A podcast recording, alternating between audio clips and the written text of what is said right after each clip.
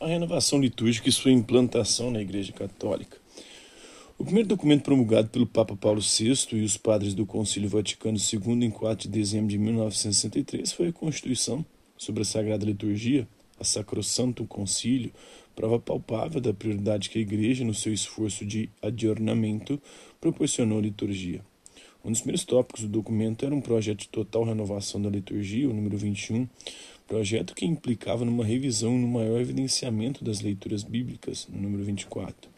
É, com a finalidade de mais ricamente preparar a mesa da palavra de Deus para os fiéis, os tesouros bíblicos sejam mais largamente abertos, de tal forma que, dentro de um ciclo de tempo estabelecido, se leiam ao povo as partes mais importantes da Sagrada Escritura, número 51. Este enriquecimento, porém, só produziria efeito se fosse estabelecida a prática da homilia ou pregação a partir da própria leitura escriturística, pelo menos nos dias de participação geral do povo, na número 52. Também em oposição à prática popular vigente, que considerava que a missa propriamente só começava depois do sermão, a Constituição insistia na unidade da liturgia da palavra da liturgia eucarística, número 56. Aos poucos foram surgindo os resultados deste empenho dos pastores da Igreja Universal para preparar mais ricamente a mesa da palavra. Foram publicadas as novas perícopes, ou leituras bíblicas para a celebração da missa, as novas orações e, enfim, um novo missal completo. Tudo isso na língua vernácula, naturalmente, pois do contrário não alcançaria seu objetivo. Poderíamos dizer que esta foi a grande realização da renovação litúrgica de cima para baixo. Infelizmente, ela nem sempre correspondeu ao movimento de baixo para cima. Em alguns lugares, as bases impacientes já tinham feito sua própria reforma, quando enfim chegaram os novos textos oficiais. Em outros, o novo material foi recebido com um espírito antigo, vinho novo em odres velhos e continuou-se um tipo de liturgia sem cor nem sabor, apenas despojada agora da antiga beleza artística do canto gregoriano.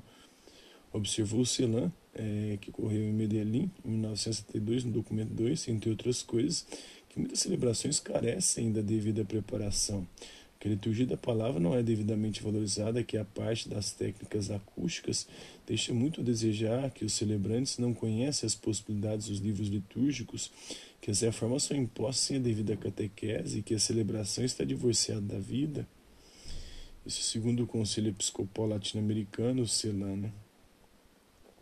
Departamento de Liturgia, Liturgia para a América Latina, Documentos e Estudos. Na base de minha observação pessoal, acrescentaria três fatores que precisam de uma firme correção para que a renovação litúrgica produza seus frutos. Primeiro, que se renove de modo criativo o contato com o manancial artístico, tanto na música quanto na poesia do próprio povo e da secular tradição litúrgica. Segundo, que haja por parte dos responsáveis litúrgicos uma melhor compreensão da Sagrada Escritura. Terceiro, que os responsáveis, os celebrantes e equipes de preparação voltem a conhecer, possuir e manusear criativamente as edições litúrgicas oficiais e não se baseiem em prestos ocasionais destinados a servirem de subsídios para o povo. Para este último fim, será mista e a CNBB, a Confederação Nacional dos Bispos do Brasil, cuidar de promover publicações adequadas dos textos litúrgicos, como, por exemplo, o missal dominical completo, com uma boa tradução, uma boa tradução litúrgica das perícopes bíblicas, assim como existe há anos em outros idiomas. Primeiro passo nesse sentido foi a publicação dos novos lecionários para a liturgia dominical, que foram feitos entre 1982 e 1984.